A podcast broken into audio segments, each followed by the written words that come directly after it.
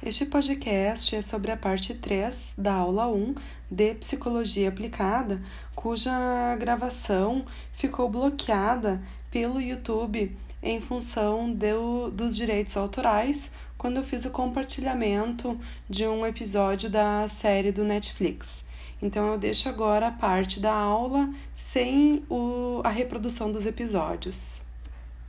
Então, nós vimos falando sobre alguns aspectos importantes psicologia organizacional, né? Principalmente com relação à saúde dos funcionários, com relação à motivação e também à segurança no trabalho, né? E essas questões eh, de pensar um pouco como que a psicologia organizacional, a psicologia aplicada à administração, ela se relaciona então com os processos da gestão de pessoas que envolvem a seleção, o treinamento e também o desempenho no trabalho muitos, muitos desses processos vocês acabam trabalhando na disciplina de cargos e salários ou também na disciplina de GP1 e GP2.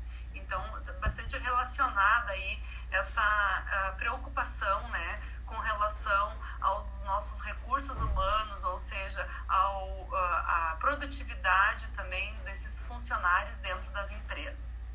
E aqui eu selecionei para vocês um exemplo é, eu não sei se vocês assistem, para quem tem Netflix, eu vou compartilhar com vocês um trechinho aqui da minha tela e a gente pode assistir junto.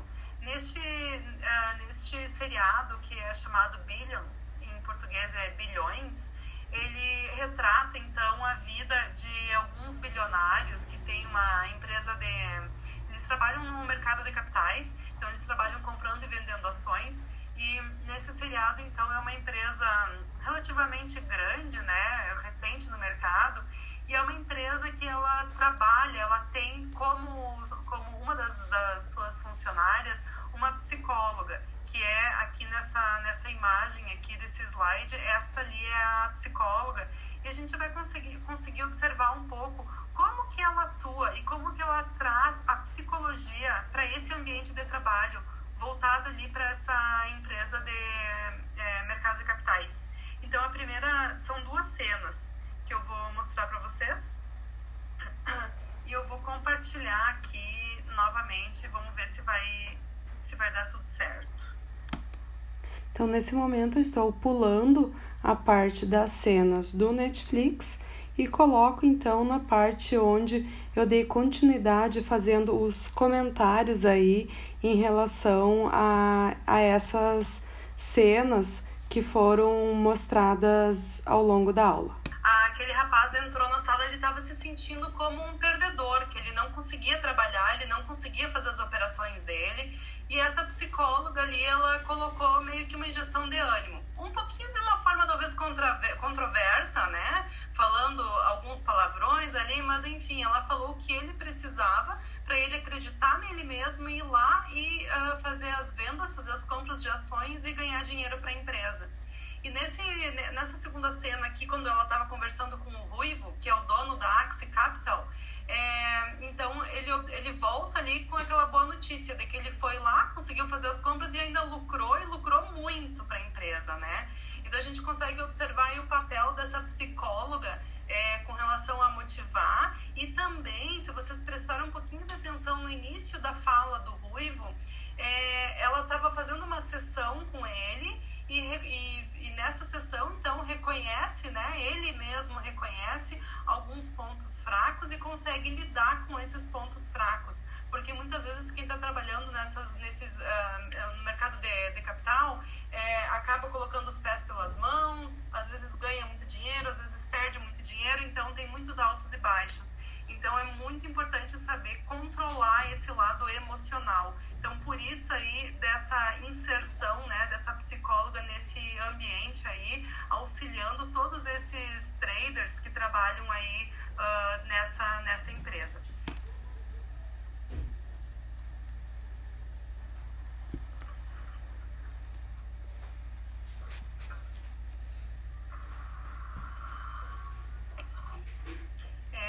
nessa, nessa última cena aqui, é, a gente conseguiu é, verificar um pouco ali que ela estava é, nesse dilema, né, de sair da firma ou não sair da firma. E ele, coloca para ela talvez uma situação que todo trabalhador, que todo profissional gostaria de ter acesso, que é uh, uma liberdade maior, né? Então ele coloca ali para ela que se ela estava querendo buscar novos desafios, é, para ela não ficar, digamos, é, uh, naquele marasmo da profissão dela, ela poderia trabalhar fora dali, ela poderia atender outros pacientes de forma clínica, mas que ele gostaria que ela continuasse. Então, vocês observem o quão importante é gerenciar essas situações de conflitos de interesses, às vezes interesses pessoais, interesses profissionais, né? Então, o dono da empresa ainda coloca se era alguma questão de remuneração, ele poderia aumentar ainda mais o salário. E ela disse que não, que ela é muito bem remunerada, que ela não conhece nenhum dos colegas dela que ganham tão bem quanto ela, né? Somente médicos ou, enfim, cirurgiões. Então, são questões, são conflitos, são dilemas que perpassam na, uh, nessa vida de, na, numa vida profissional, dentro de empresas e mais adiante, em outras cenas, aparecem algumas dificuldades de relações interpessoais entre os colegas. Isso também são algumas questões né, para a gente discutir aqui na nossa disciplina. Então, não sei se ficou claro para vocês essas, esses dois, essas duas pequenas cenas que eu coloquei, porque eu vim acompanhando esse seriado logo no início e trabalhando com a disciplina de psicologia, eu pensei, ah, isso pode ser muito bem aplicado. Então, só gostaria de ouvir de vocês rapidamente se ficou clara essas inserções a respeito do papel da psicologia no ambiente de trabalho, se vocês conseguem perceber a importância né, de, de pensar e de refletir sobre essas questões e como gerenciar isso.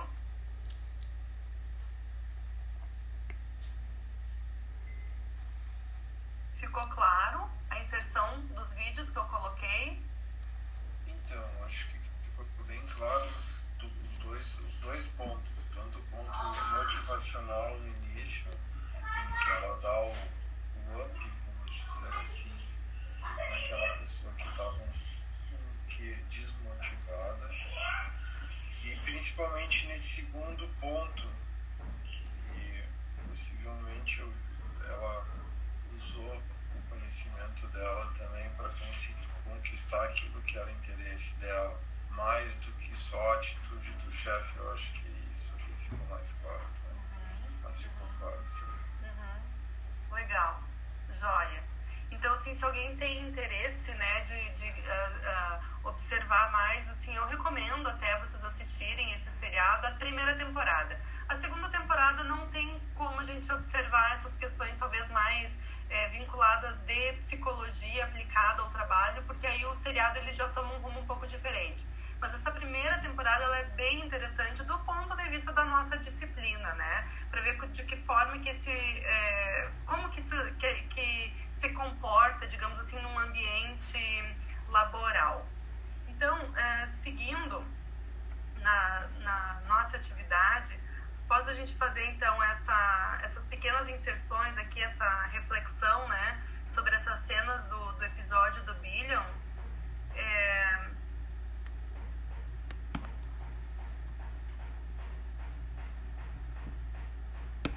pronto, fechou o áudio. Então, pessoal, na sequência aqui, a respeito dessas duas cenas, né? colocar aqui para vocês que o fórum de discussão que eu estou propondo exatamente nesse sentido, da gente refletir sobre como que essa psicologia ela é, realmente ela se aplica, né, no ambiente de trabalho. E para isso eu trago um pouquinho a fala do Mário Cortella. Uh, então, na fala dele, ele comenta assim: a desordem humana vem sendo discutida há muito tempo como exemplo, né, no filme dos tempos modernos, que acho que todos vocês conhecem, que também é contemplada nessa, nessa discussão dele, que ele faz aí nesse, nesse vídeo. E ele fala um pouquinho sobre o quão mecanicista ficou essa questão do trabalhador. Tá? Então, a partir dessa reflexão mecanicista e pensando também em tempos de pandemia, eu gostaria que vocês refletissem e discutissem sobre a importância da psicologia nas organizações. Tá? Então, para isso, vocês podem assistir ali o vídeo. É um, o vídeo ele tem quatro minutos. É, e aí eu já encaminhei para vocês também por e-mail o link. E aí depois eu gostaria que vocês uh, fizessem lá um comentário no fórum e também observassem o que os colegas de vocês estão comentando e que vocês escolhessem pelo menos um comentário para comentar novamente. Assim vocês podem interagir e observar o que, que os colegas de vocês estão refletindo, o quanto os colegas estão avançando, se vocês estão percebendo as mesmas coisas que os colegas de vocês, porque essa é uma parte bem importante também, tá? E depois ainda eu coloco, eu faço um convite para vocês fazerem a leitura desse primeiro texto, que é o texto 1. Ele é um texto de sete páginas. E ele traz, então, o título dele é Reflexões sobre a importância da psicologia na organização. Ah, então, após essa leitura, vocês também, é, com base na leitura, vocês vão ter quatro questões, ali que a tarefa 2 pede, né? Quatro perguntas. E aí vocês leem essas perguntas, respondam as perguntas da forma como vocês acharem, né? No ponto de vista, na percepção de vocês. E aí encaminhem também ah, o resultado aí dessa tarefa 2 de vocês.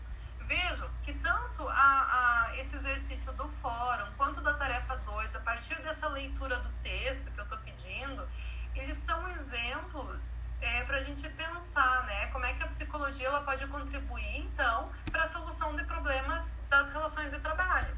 Assim como o Marcelo estava apontando, né, a relação de trabalho, talvez ali daquela psicóloga, é, talvez ela quisesse outras coisas do trabalho dela. Então, esses problemas, de que forma a gente é, convive com eles, de que forma a gente consegue buscar soluções e quais são os artifícios, então, aí que a gente pode utilizar e de que forma a psicologia, ela nos auxilia, né? Compreender, talvez, os pontos fracos, os pontos fortes, até que ponto eu consigo, muitas vezes, é, fazer uma ah, uma barganha ou uma moderação, seja com superior ou seja com um colega meu. Ah, então, esse é o, é o convite aí que, que fica para essa reflexão.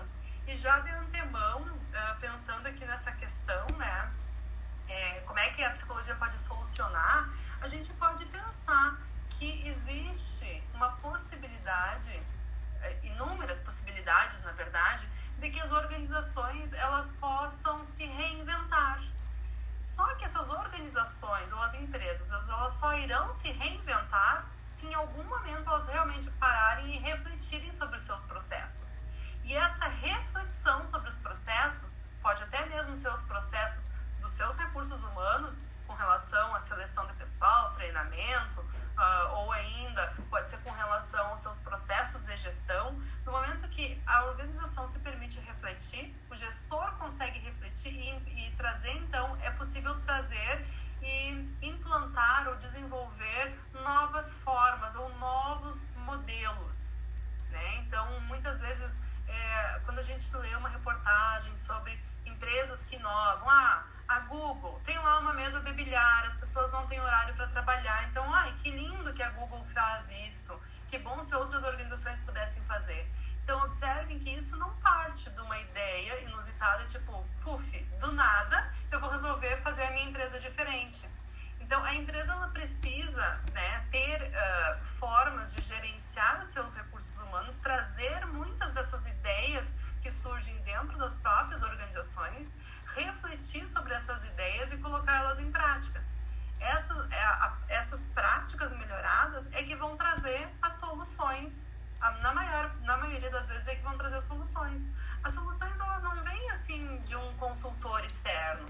Muitas vezes as soluções vêm de dentro das próprias empresas, no momento que elas se permitem. Então, olhar para dentro, refletir e também é, pensar né, na, no seu principal recurso, que são os seres humanos ali que ela está empregando, que estão envolvidos naquele trabalho.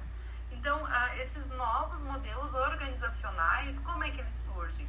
eles também então existe aqui uma influência da psicologia quando a gente pensa, né, em sistemas de gestão, quando a gente pensa em modelos de empresa, para onde elas estão caminhando. Então muitas delas se auxiliam das teorias advindas aqui lá desde as relações humanas e todo ao percurso dessa uh, dessas das teorias da psicologia que nos auxiliam aqui então a, a pensar, né, e e estruturar e trazer possibilidades de gestão.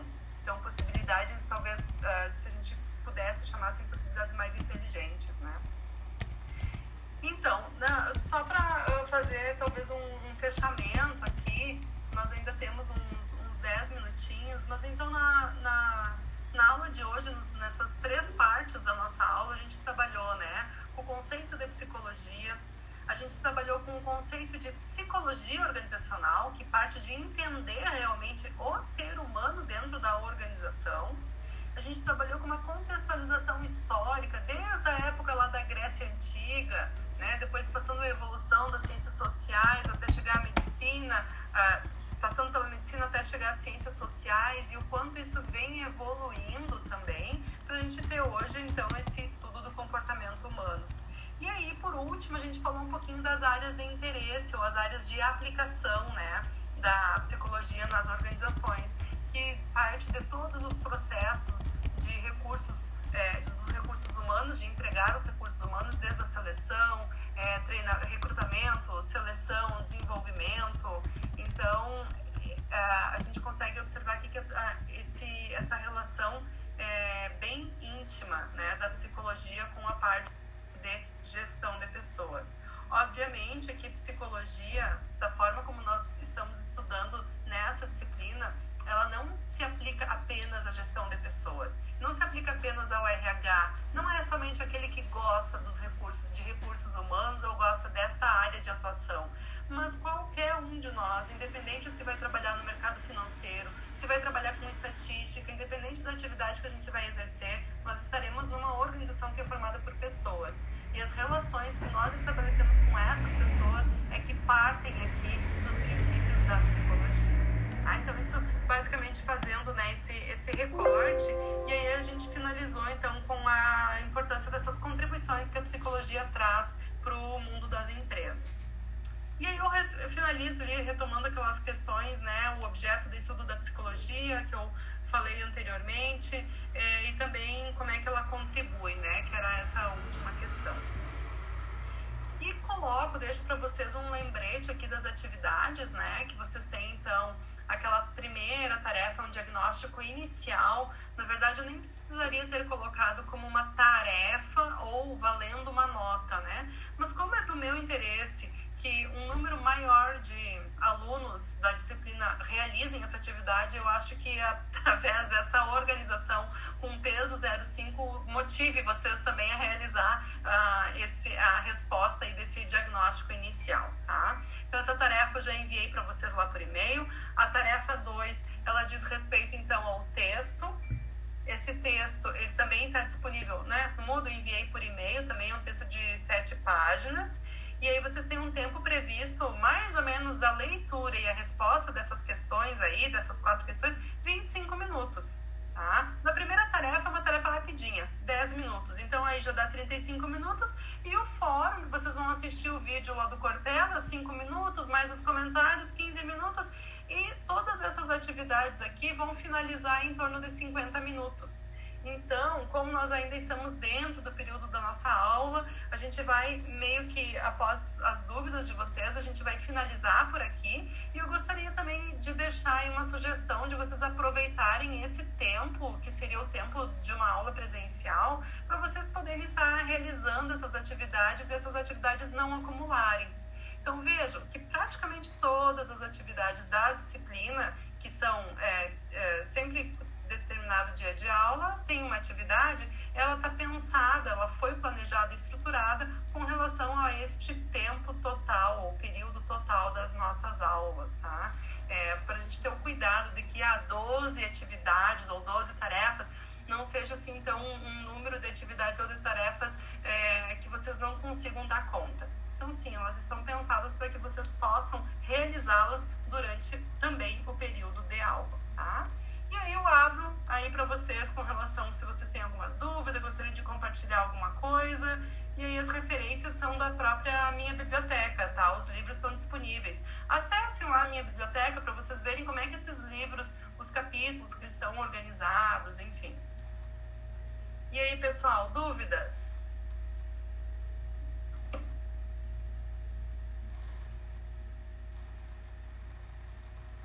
Isso é no caso, não tem acesso, a gente pode ficar depois, né? Desculpa, pode repetir que cortou? Como a gente não tem um acesso ao Moodle. Como? É o Frederico que tá falando, né? Sim. Eu, Nesta parte final, então, foi uma parte destinada às dúvidas, na qual nessa no nosso primeiro dia de aula, os alunos estavam com problema de acesso ao Moodle. Então, as dúvidas que surgiram eram em relação a esse conteúdo do Moodle e também com relação às tarefas que possuem prazo e devem ser enviadas pelo Moodle. Então, de forma a cumprir ali o cronograma, conforme consta no Moodle, todas as tarefas tarefas, então, elas devem ser realizadas dentro desse prazo. Após o prazo final, é, não é possível enviar as atividades pelo Moodle. Caso alguém tenha alguma dificuldade e uh, justifique, então, essa necessidade de enviar uma tarefa atrasada, isso deve ser feito por e-mail, diretamente ao meu e-mail, explicando, então, o motivo da não realização dessas atividades no prazo hábil, conforme o cronograma, e a partir daí, então, eu já explico, né, que essas atividades que uh, possam, que para elas serem é, enviadas de forma com atraso, então elas precisam primeiramente entrar em contato por e-mail comigo para que a gente possa aí estar avaliando a situação, tá? Mas de forma geral não está previsto que essas atividades sejam enviadas fora do prazo. Aqueles que sentirem necessidade, que não conseguirem em função de alguma justificativa ou outra, devem então entrar em contato comigo para eu explicar então como proceder a respeito das atividades fora do prazo.